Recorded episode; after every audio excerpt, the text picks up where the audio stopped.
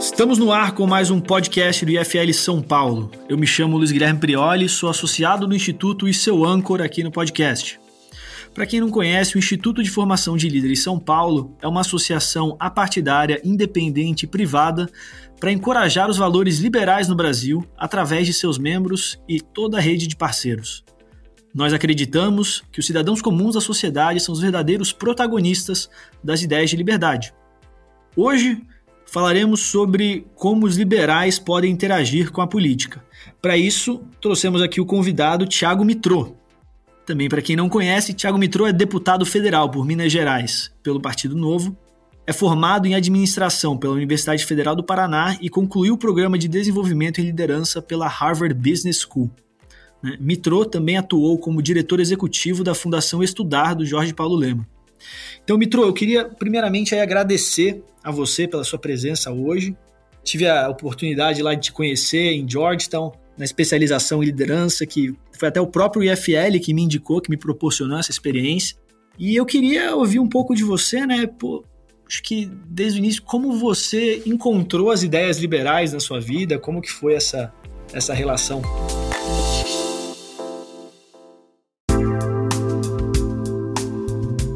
Legal, Luiz. Primeiramente, obrigado aqui pelo convite do FL para participar do podcast. Um prazer estar novamente aqui com vocês. A primeira vez que eu estive no FL São Paulo, já deve ter uns cinco anos. Eu estava na Fundação Estudar na época e fui chamado para falar lá na, no evento né, semanal de vocês na época para falar sobre o trabalho da Fundação Estudar. E depois, ano passado, participei também quando migrou para o digital por conta da pandemia. Cheguei a participar de uma das reuniões daí já como deputado do IFL São Paulo também. Então, um prazer, sou bem fã do trabalho que vocês e todos os IFLs aí do Brasil realizam na é, propagação das ideias de liberdade.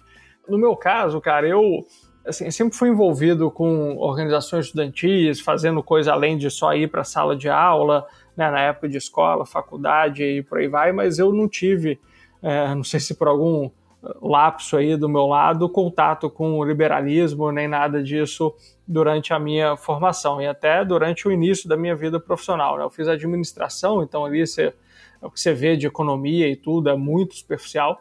Né? E depois fui trabalhar, no, assim que eu me formei, no terceiro setor, na Fundação Estudar, onde também não era discussões mais políticas, econômicas, não faziam parte do meu dia a dia. Eu estava ali focado em, em formar é, jovens, né, lideranças para o país. Óbvio, sempre fui um, um, cara mais antenado, assim, gostava de ler jornal, eu sabia quem era o presidente, o ministro da economia, essas coisas, né, que acaba que tem muita gente que não, não sabe nem isso, mas então, assim, eu sempre busquei ter uma, um certo conhecimento como cidadão de o que estava acontecendo no Brasil, mas nunca me aprofundei em ideologias políticas ou no estudo de escolas econômicas e coisas assim. Mas como cidadão, minimamente atento aí ao que estava acontecendo no Brasil ao longo da década passada, né? Acompanhei todas as manifestações e indignação da população como um todo com a situação política do país e estando num ambiente que era muito voltado ali para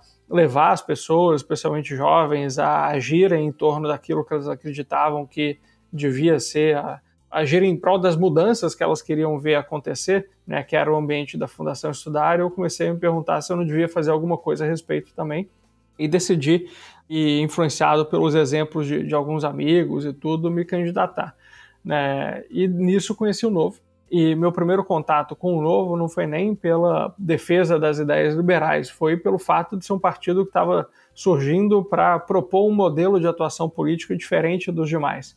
Né, e aí, quando eu fui me aprofundar sobre as ideias que o Novo defendia, aí eu tive talvez o meu primeiro contato mais estruturado com as ideias de liberdade.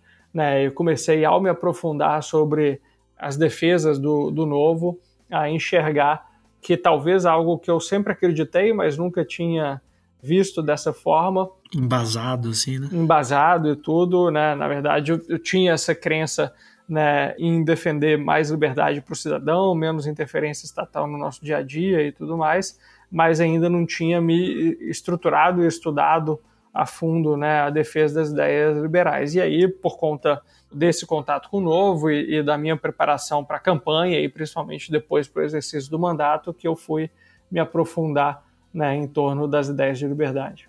É, você falou uma coisa muito interessante, né, que era um sentimento geral que estava acontecendo nessa época, esse sentimento de indignação, me lembro dele muito bem. E assim, ele realmente coincidiu com muita gente indo para o liberalismo. Tanto que, eu não sei se é o Hélio Beltrão ou quem fala essa frase, fala assim que a Dilma converteu muito mais gente ao liberalismo do que o Mises. Pois é, já ouvi. Não acho que tá tão errada, não. Né? Porque é realmente quando o, o Estado ele acaba tropeçando ali, caindo em cima de você, que as pessoas normalmente sentem uma maior necessidade de embasar as ideias, né? Se capacitar para defender alguma coisa. Eu achei curioso que você falou que você já foi direto para o terceiro setor, né? Depois que você se formou. E o que que, o que que foi essa? Porque isso é, não é uma coisa muito comum, né? A pessoa se forma na faculdade de administração, normalmente ela vai para o setor privado. O que que te atraiu ali no, no terceiro setor que você acha que ligou depois para você ir para a política? Pois é, é algo, assim, durante a faculdade eu participei muito aí ativamente do movimento Empresa Júnior, né? Fui da Empresa Júnior da minha faculdade, depois da Federação Estadual e, por fim, é, da Brasil Júnior, a Confederação Brasileira de Empresas Juniores, fui presidente dela em 2010. Né, e o movimento Empresa Júnior já tinha muito desse espírito de, é, olha, nós que estamos em faculdades de ponta no Brasil, que temos a oportunidade de participar de organizações como os empresas juniores, a gente faz parte de uma parcela extremamente privilegiada da população brasileira, né? e a gente está num país que carece é, de muita gente boa trabalhando para resolver os nossos maiores problemas. Né? Então, existia já dentro do movimento Empresa Júnior, eu, durante um ano, que foi 2010, fui o principal porta-voz dessa mensagem como presidente da instituição, né? Esse sentimento da gente trabalhar para ajudar na transformação do Brasil, né? Então eu acabei contaminado por esse, essa visão, esse discurso, né, e essa prática de muita gente que me antecedeu. E quando eu estava terminando a faculdade, me formando, eu vi que faria muito sentido, que eu, eu tinha essa necessidade de trabalhar por algo diretamente relacionado à transformação do Brasil. E na época, por essa imagem que muitos têm, e é que é em algum grau verdadeira, de lentidão do setor público, ineficiência e de corrupção na política, nem passou pela minha cabeça ir para o governo e muito menos é, ir para a política. Né? Então, foi meio, por um lado, por eliminação, né? eu quero ajudar diretamente a transformar o Brasil, mas no governo e na política não dá.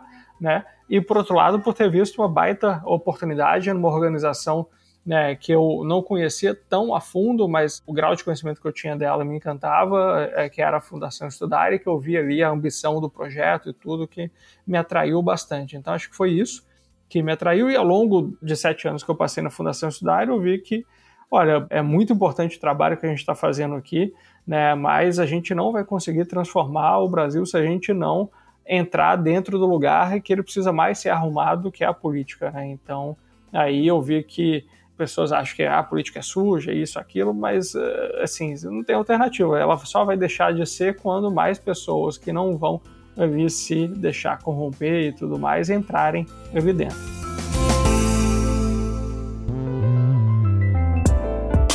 E você falou da Fundação Estudar, né? Como foi essa esse local que te desenvolveu. Você pode explicar um pouquinho mais como que ela funciona, como que ela se desenvolve? Porque isso é uma, é uma coisa muito interessante, né, para as pessoas, porque, se não me engano, ela tem bolsas e treinamentos aí para muita gente aí pelo Brasil.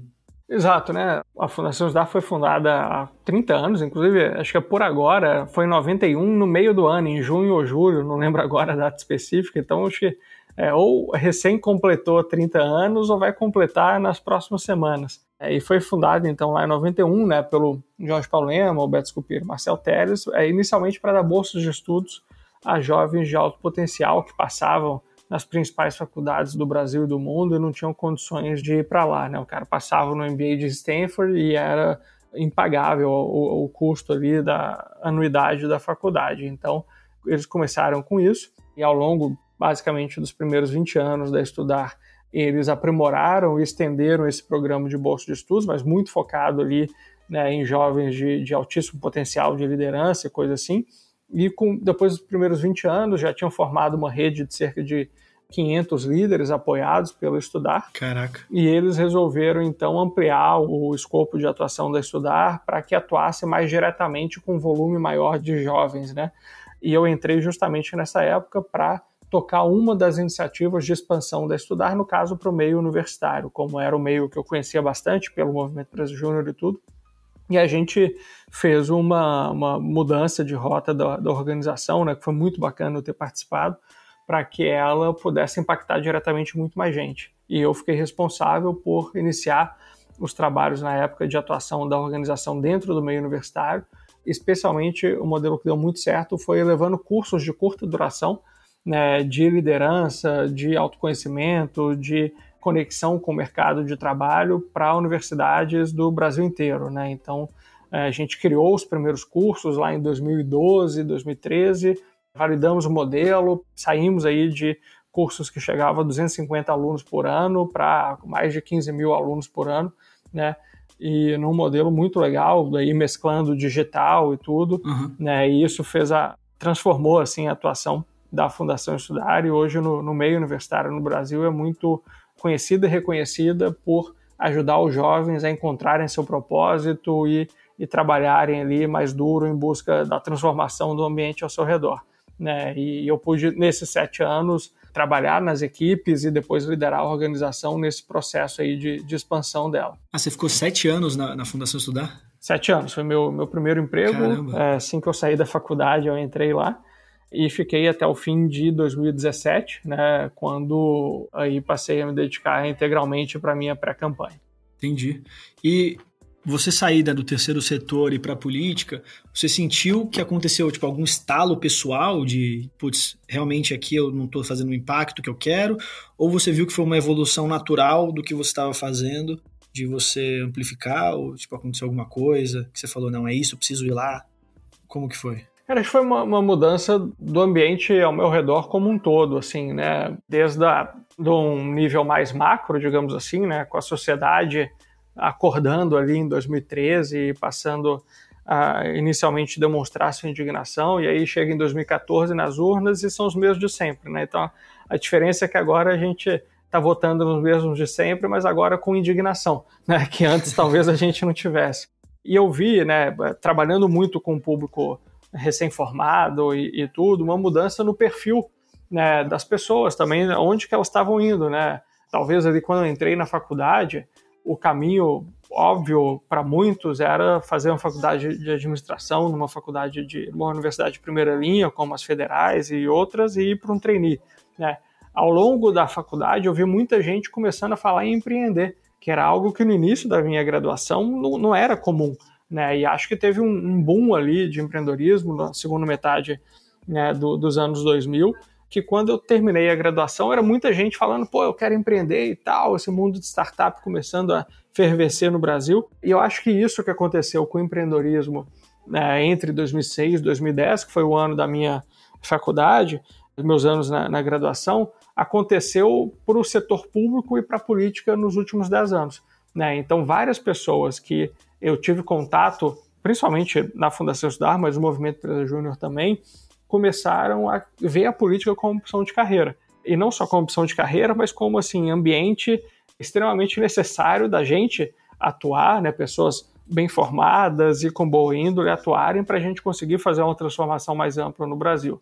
Né, chegou ao ponto de 2016, eu que nunca tinha tido nenhum, nenhum contato com política, naquele ano tinham quatro ou cinco pessoas muito próximas a mim se candidatando, né? Desde gente que eu conheci pela Fundação Estudar, amigos de empresa júnior, né? Entre eles o Felipe Camozato, trabalhou comigo na Brasil Júnior em 2010. Olha só. E foi um dos primeiros quatro vereadores eleitos pelo Novo em 2016. É, Janaína Lima, em São Paulo, eu conheci também via Fundação Estudar, num projeto que depois a gente trabalhou juntos, né? Um projeto social.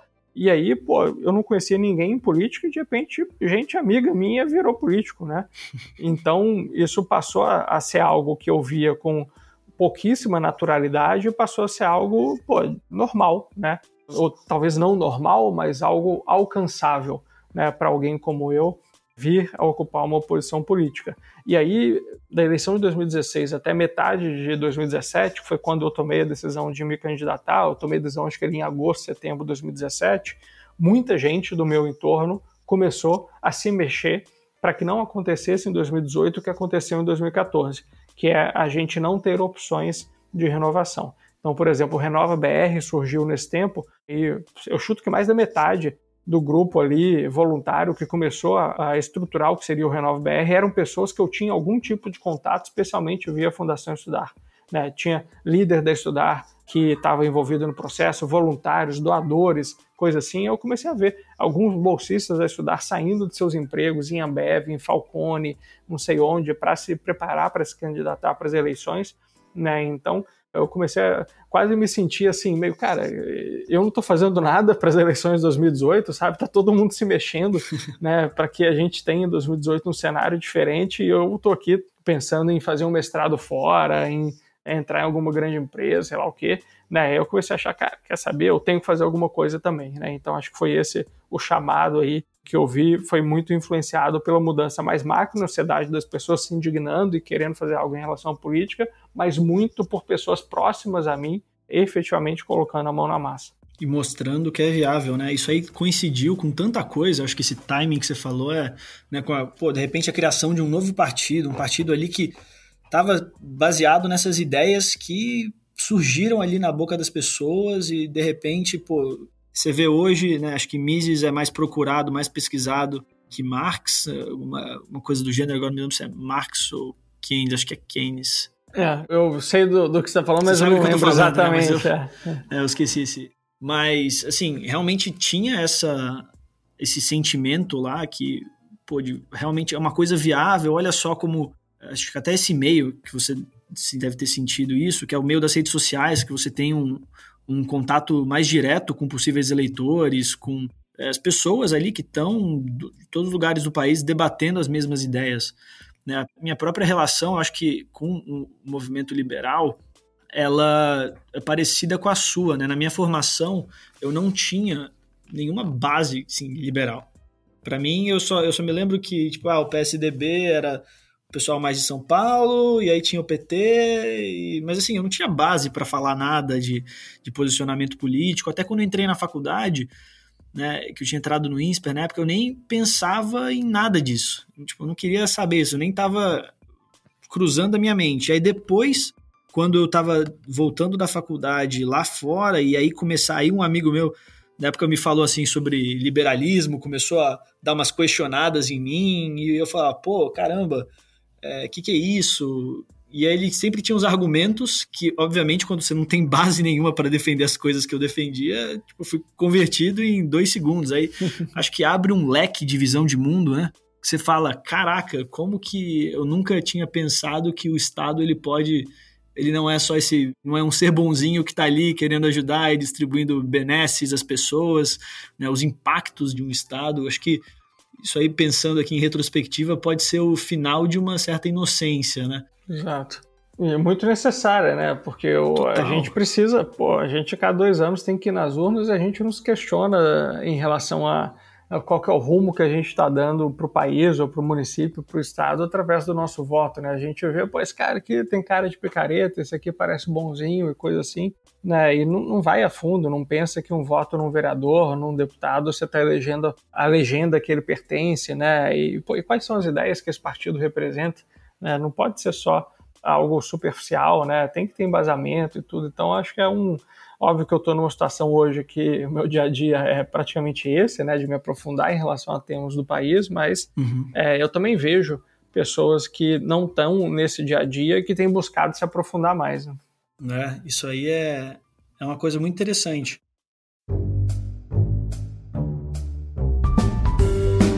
E mesmo assim, né, quando as pessoas elas se deparam com as ideias liberais, você tem dois movimentos, né? Você tem os movimentos das pessoas que falam assim, não, eu vou ser a mudança nisso, e você tem as pessoas que rejeitam completamente, né? Como que você acha que a sua reação, obviamente, né, dado o seu background, pela sua história que você falou, você abraçou, você falou assim, pô, eu me vejo fazendo isso, eu me vejo sendo essa mudança. Como que você dialoga com essas pessoas assim que rejeitam a política completamente? Os liberais que falam assim, cara, isso aí eu tenho que passar longe, eu tenho que qualquer coisa que eu fizer ali tocando, tô errado. Como que você vê isso? Cara, acho que aí a gente tem que ser o mais pragmático possível, né? A gente não pode achar que nós vamos chegar no Brasil ideal né, sem ter que fazer um, uma transição até lá. Né? E eu ouço de vez em quando, sei lá, algum projeto nosso que, ah, mas isso aí ainda é insuficiente, é incompleto, temos que fazer mais radical, é, tem que avançar mais. Eu concordo, mas assim, a realidade é que a gente está apontando o rumo aqui do navio totalmente por um lado. A gente precisa, não dá para dar um cavalo de pau nele, a gente precisa ir movendo o ponteiro aos poucos, né, em relação a inúmeros pontos. Então, o trabalho nosso é esse: ou eu começo a mover esse ponteiro em relação à direção que a gente quer, ou a gente vai continuar seguindo no, no rumo aí é, furado que o Brasil está. E esse trabalho de mudar o, o ponteiro de um transatlântico é gradual, né?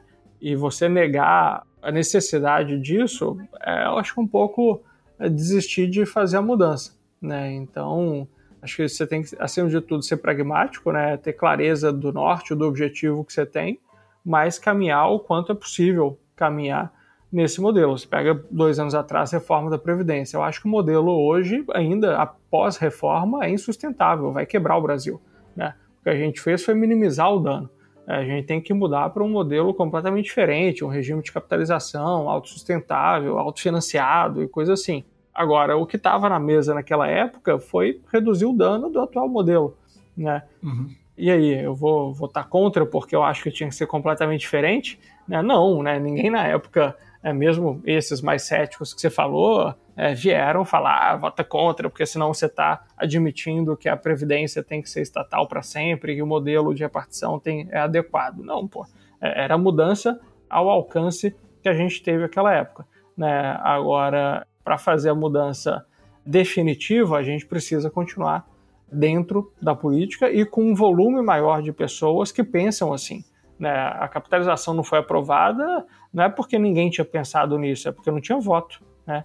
Então, como que eu consigo garantir que numa próxima oportunidade que a gente tenha de discutir esse tema, eu vou ter voto suficiente para um modelo mais adequado? Né? Então, é, é o processo, como eu falei, gradual, paulatino aí de, de mudança da política brasileira que vai fazer com que a gente tenha condição de mudar isso eu até eu mesmo no início, né, eu estava bem numa visão quando me entrei em contato com as ideias liberais de ser cético completamente a respeito da política e negar ela, assim, falar assim, não, quero nada perto disso. Só que hoje em dia, assim, eu eu maturei o sentido no sentido de que é uma realidade, é uma realidade que você tem que lidar. E quando você usa esse exemplo do que eu acho bem interessante do transatlântico, né, pô, para fazer um navio desses funcionar, né, você precisa de gente em várias partes do navio ali trabalhando. Uhum. Se você tem gente em uma parte e não tem outra, pode ter mais impacto, pode não ter, mas por quanto mais gente você tiver que está querendo que o navio vá naquela outra direção, melhor, né? E eu achar que as pessoas que, é, por exemplo, querem fazer que nem eu, a mudança, o impacto no Brasil através da iniciativa privada, através de outros tipos de atitude, achar que todo mundo tem que pegar o mesmo caminho que eu, cara, eu, eu olhei para trás assim e falava, putz, acho que isso é de uma soberba gigante né? Uhum. Quase que falar que todo mundo tem que seguir o único caminho, que é o caminho que eu acho certo. Só que não é o caso. Então, isso mesmo foi, foi um amadurecimento, né? Não de, às vezes, falar assim, pô, acho que o caminho é mais certo que o outro, não, mas, pô, das pessoas elas estarem trabalhando ali na medida do possível, pragmático, e que cada um vê próximo deles ali como possibilidade. É, e a gente precisa de, de gente jogando em todos os papéis, né? A gente precisa de gente é. tocando as empresas e ganhando dinheiro para poder financiar também a propagação das ideias. A gente precisa de gente que é candidata, a gente precisa de gente voluntária em campanha, a gente precisa de gente produzindo conteúdo, gente para trabalhar nas campanhas, trabalhar nos gabinetes, né, gente mobilizando a sociedade civil em torno de mais da defesa das ideias de liberdade nas eleições e pós também, ajudando a gente a aprovar as reformas que o Brasil precisa. É, o que eu acho é que, independente do papel que você escolheu ter, você ser ativo politicamente. Eu acho que a nossa ignorância né, e, e virar as costas para a política não nos levou para um caminho e para um, destino, um resultado que favoreceu a população e o país. Né? Então, acho que é o despertar para essa consciência de independente de onde você estiver, de quem você seja, você tem que fazer algo a mais para transformar a política né, brasileira. Isso daí é uma, uma abertura aí de, de consciência que eu acho que é fundamental para todo brasileiro.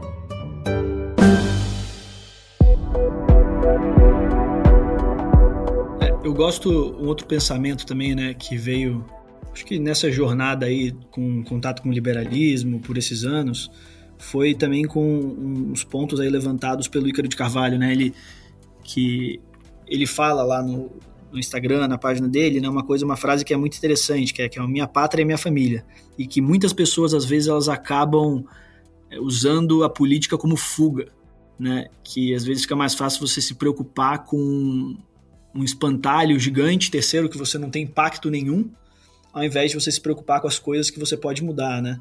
Eu acho que a coisa, o que foi uma transição para você foi quando você viu que isso era alcançável.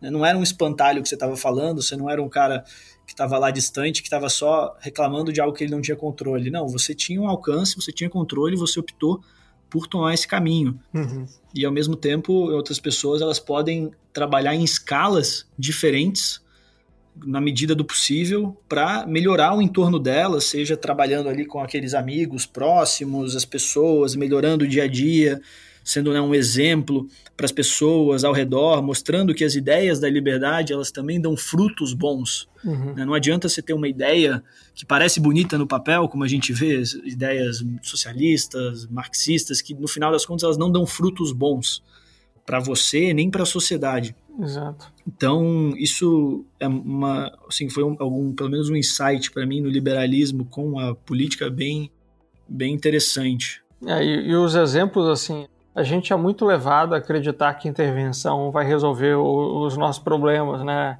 É, agora que eu já estou lá dois anos e meio na Câmara, é comum acontecer algum familiar, algum amigo me trazer um problema. Pô, Tiago, você tinha que criar uma lei para isso, olha esse problema aqui e tudo.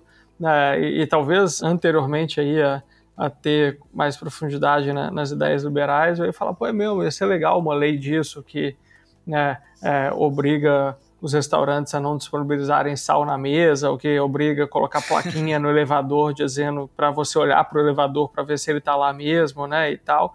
É, porque, sei lá, é meio cultural no Brasil. Há uma vez, há 30 anos atrás, quando nem tinha elevador com muita tecnologia, alguém caiu no fosso. Aí, pô, como que a gente evita esse problema? Vamos colocar uma plaquinha em todos os elevadores do Brasil dizendo certifique-se de antes de entrar no elevador se o mesmo encontra-se no andar, né? Falei, cara, como assim? Não é possível né, que alguém estava ali entrando, se jogando no fosso do elevador, mas viu a plaquinha e se salvou.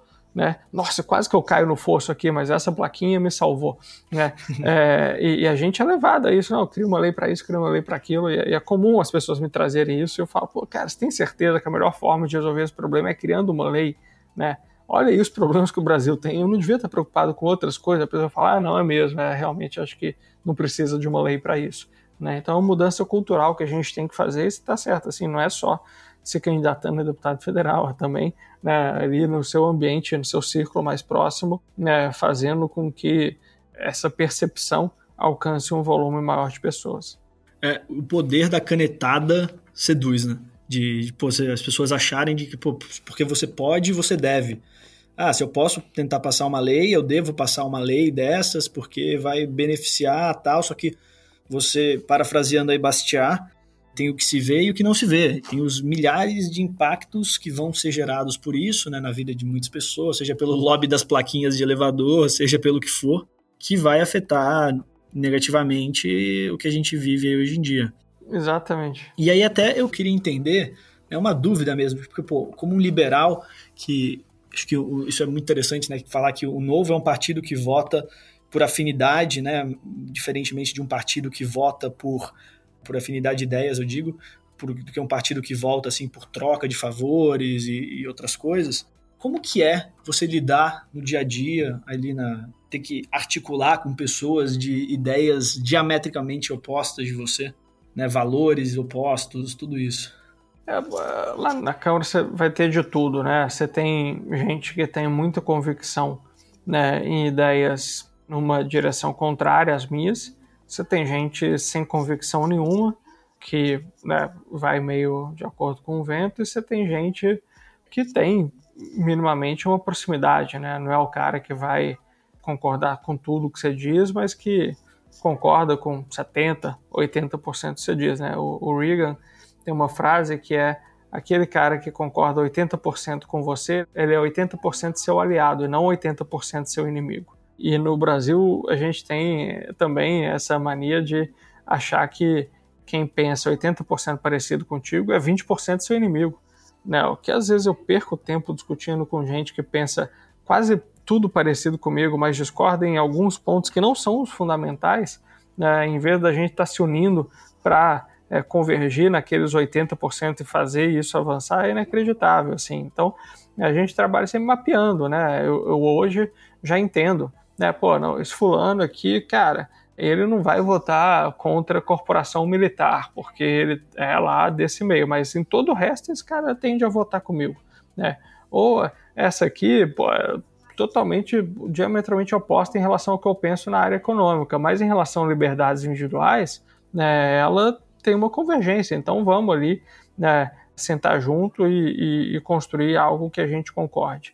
Né? Então é, é um trabalho de mapeamento entendimento quais são as posições políticas das pessoas que estão ali, das limitações que você vai ter, do que, que você vai ser possível fazer ou não, e dentro desse espaço que se tem lá, construir o que é possível. Né? Ir para fora do, da Câmara, né? difundir as ideias que a gente acredita para que, que a gente consiga convencer mais eleitores de que essas são as ideias corretas e na próxima a gente tenha mais gente pensando parecido, menos gente pensando de forma oposta. Né? Então acho que esse talvez correndo o risco de ser um pouco simplista aqui, mas é um pouco da, da chave de você construir o caminho do possível dentro do Congresso. É, eu acho que essa frase aí é uma ótima frase para a gente encerrar, né? Que é você buscando produzir o pontes, né? Criar essas pontes, produzir o caminho do possível, mesmo entre pessoas que discordam em tantos, né? Na sua, na sua frase do Reagan, achei, achei muito boa. E realmente faz pensar onde cada um de nós pode contribuir para representar essas ideias da liberdade, para mostrar como elas podem ter uma influência boa ao nosso redor, sempre tentando ser um exemplo, acho que nos debates que a gente participa, porque quando você é uma pessoa grossa, uma pessoa mal educada e está tentando defender uma coisa bonita, a coisa bonita fica feia.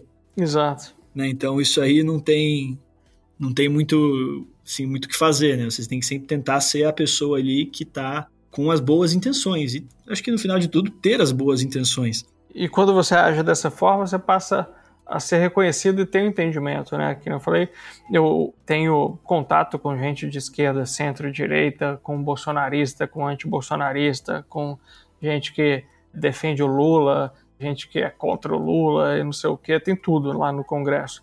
Né? E, e acho que você tendo essa postura aberta de defender as suas ideias com convicção, com firmeza, né? Mas deixar claro, através das suas ações, das suas atitudes, que você não está ali com interesse pessoal, você não está ali para beneficiar a si próprio ou ao grupo em detrimento de outros, mas sim para defender aquele papel, né? É cumprir o papel que você se propôs a fazer na campanha, as pessoas vão é, reconhecendo isso. E aí isso é procurado. Pô, Thiago, a gente discorda em tudo isso aqui, mas isso aqui que a gente concorda, vamos trabalhar junto? Vão. Né? pô, posso contar contigo para isso? Quando eu falo numa comissão de educação, de trabalho e tudo, as pessoas sabem que eu não estou ali com má intenção. A gente pode discordar, mas a intenção é defender o que eu acredito que é melhor para o país. Né? E, e, isso acho que acaba ampliando o espaço ali das possibilidades que você tem de convencimento e de aprovação das suas ideias também. Acho que coerência e consistência, né? Que isso aí mostra para as pessoas que você é mais do que só palavras. Exato. E aí, Thiago, para a gente encerrar aqui, você poderia falar um pouco também sobre, por exemplo, você falou das suas pautas, você citou aí duas brevemente, tipo educação e trabalho. Quais são as suas pautas principais, assim, que você bate no peito e fala assim, não, cara, isso aqui são os pilares que eu estou defendendo aqui, como eleito como deputado federal. Quais são esses principais pontos, por favor? Bom, cara, na campanha, né, quando eu comecei, né, a primeira decisão minha foi de fazer algo a respeito da, da política e de tentar achar um caminho até o Congresso para mudar um pouco a forma como as coisas estão lá.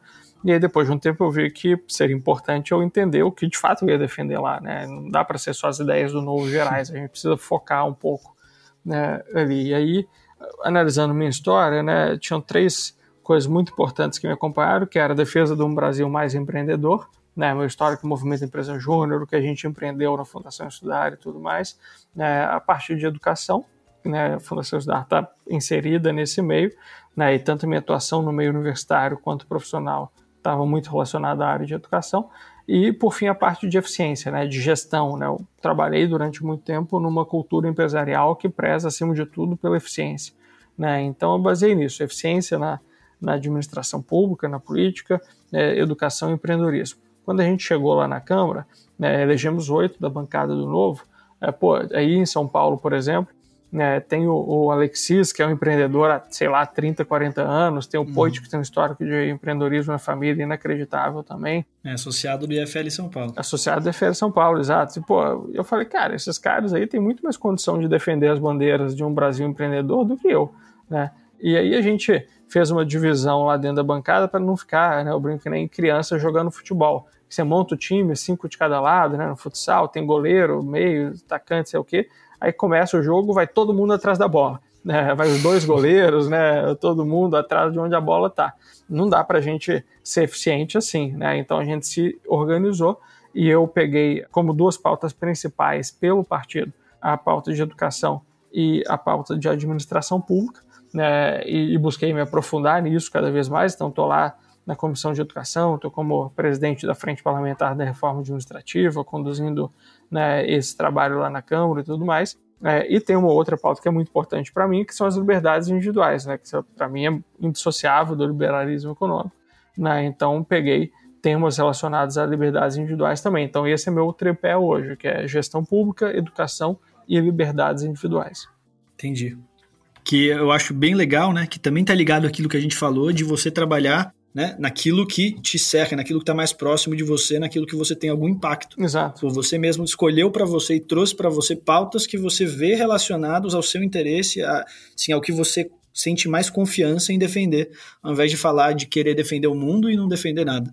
Pois é, pois é, se eu me botar lá numa discussão de saúde, de segurança pública e coisa assim, né, óbvio que partindo aí do, dos princípios que a gente tem da linha mestra de atuação, é, acho que eu vou conseguir, depois de me aprofundar minimamente ali, ter um entendimento do problema e, e propor algo. Né? Mas não no nível que eu consigo propor para a administração pública, para a educação. Né? Então, é muito importante, né? e até por isso a importância da gente ter cada vez mais deputados né, e políticos que pensam parecido para a gente poder se distribuir. Né? Até esses temas que eu cuido, pô, educação, cara, é um mundo que eu poderia ficar 24 horas por dia só cuidando de educação. Né? E hoje, como nós somos poucos, né, somos oito ali na bancada, eu tenho que dividir meu tempo com a administração pública, que também é um mundo completamente à parte. Então, se a gente fosse 16, né, eu poderia delegar a parte de educação para alguém ficar só com a administração pública, ou vice-versa. Né? Se fôssemos ali 32, ainda passava de liberdades individuais, que é um mundo completamente à parte também para um terceiro, né, e coisa assim, e aí a gente podia né, ser muito mais efetivo na, na mudança. Então, Volume é importante também, né? Qualidade é e sempre vai ser essencial, mas se a gente tiver os três melhores deputados do mundo, né? Ou tiver 20 deputados que não são os melhores do mundo, mas são bons o suficiente para fazer a defesa daquilo que precisa ser defendido, eu prefiro ter os 20, né? Porque só os três não vão conseguir fazer a mudança toda necessária. Então, o esforço que a gente está também, né? É muito importante a turma aí que acompanha e participa do FL ter essa noção, que quem sabe não surgem outros candidatos e futuros deputados aí dentro do grupo, né? Também ia ser excelente, seja do EFE de São Paulo, de outros aí do Brasil. É muito bom ter mais parceiros da defesa da liberdade dentro lá do Congresso, como a gente tem buscado fazer. Beleza. Tiago, mais uma vez, muito obrigado pela sua presença. A gente vai se vendo aí mais vezes, né? Espero que mais para frente você volte aqui também para conversar com a gente, atualizar sobre os diversos temas que a gente podia falar. E foi um prazer conversar com você. Legal. Luiz, o prazer é meu. Obrigado de novo ao IFR e a você pelo convite aqui, pelo papo. Estou é, sempre à disposição para outras conversas. Espero estar de volta aí na, nas reuniões, tão logo as condições permitam também que a gente participe. Com certeza, com certeza. Valeu mesmo, um grande abraço e parabéns pelo trabalho. Muito obrigado aqui. Isso aqui é fruto do trabalho de toda uma equipe de podcast que ajuda com todos os temas, indo atrás das pessoas. Então é um esforço em equipe muito grande. E para você que não conhece o Instituto, né, lembrando que o Instituto IFL São Paulo, Instituto de Formação de Líderes, é, ele é uma associação, a gente abre o processo seletivo duas vezes por ano. Se você não acompanha ainda o Instituto, siga a gente no Instagram, IFLSP, tá? Ou também entre no nosso site flsp.org para você saber um pouco mais sobre o Instituto, acompanhar as nossas, a nossa defesa pelas ideias da liberdade, né, incentivo dos valores liberais no Brasil inteiro, porque, afinal das contas, nós somos um grupo nacional e todo ano nós fazemos um fórum, a gente terá um fórum também esse ano e todos os, os IFLs de todos os estados que a gente está presente também fazem fóruns. Então fique ligado e acompanhe aí nas nossas mídias para você ficar entender cada vez mais como que as ideias de liberdade estão mudando o Brasil. Um grande abraço.